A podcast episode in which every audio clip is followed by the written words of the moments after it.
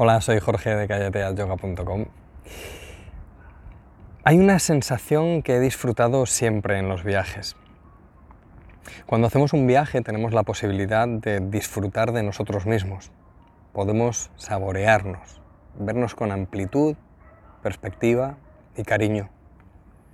Vernos a nosotros mismos mientras atravesamos el espacio de la mano del tiempo. Es una sensación de solo ser no hacer. Una interrupción a los ruidos, una pausa de los miedos, inquietudes e incluso de las aspiraciones y metas. Aunque lo bueno es que estas metas se pueden ver impulsadas por esta mirada al interior. Cuando era pequeño viajaba con mi familia eh, de Madrid a La Coruña. Y recuerdo que en aquellos tiempos, y no hace tanto, los viajes eran más largos, y en coche te tirabas casi todo el día en la carretera, con sus pausas para estirar las piernas, para comer, pero la experiencia misma era muy gratificante. Recuerdo que desde siempre esa sensación de plenitud me acompañaba cuando pensaba en la posibilidad de estar tantas horas conmigo mismo viajando. Había conversaciones en familia, intercambiábamos opiniones y demás. Pero básicamente eran horas para estar conmigo mismo, Miraba por la ventana casi todo el viaje y solo estaba la creación y yo, solos, mirándonos, disfrutando el uno del otro. Es verdad que muchas veces tapamos los largos viajes con el rato de comer, el rato de contestar mensajes, el rato de leer un poco, de oír alguna canción, algún podcast, y creo que está bien. A veces uno se agobia al enfrentarse a un largo viaje si va solo pero en la mayoría de las ocasiones es una oportunidad para conversar con nuestro yo más profundo. Es una meditación, un abrazo, un cogernos de la mano, una oportunidad para estar, para ser, para encumbrarnos y tocar lo divino. Tú, el viaje, el tiempo, nada más, nada que hacer.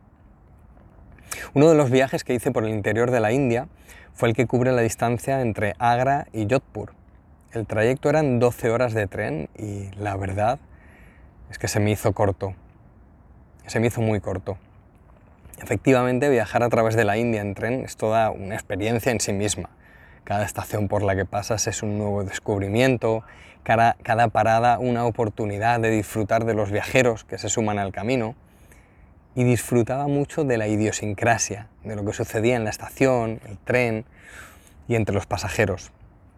El valor que tiene para un occidental como yo viajar por el interior de la India es intrínseco, pero tras la primera hora o dos horas en las que estás disfrutando del simple hecho de viajar por la India en tren, el resto de viaje es hacia adentro, hacia esa sensación de abrazo íntimo contigo mismo.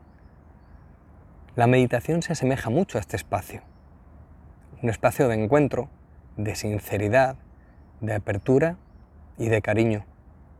El abrazo con nuestro ser interior es la llamada de la verdad, de apartarnos de las preferencias que el ego potencia incontrolablemente y vernos las caras, vernos cara a cara con la parte más divina de nosotros. En ese espacio de escucha resuena la claridad de la verdad, la esencia del corazón y la realidad se muestra ante nosotros. La sinceridad es la llave que nos abre las puertas al conocimiento más profundo.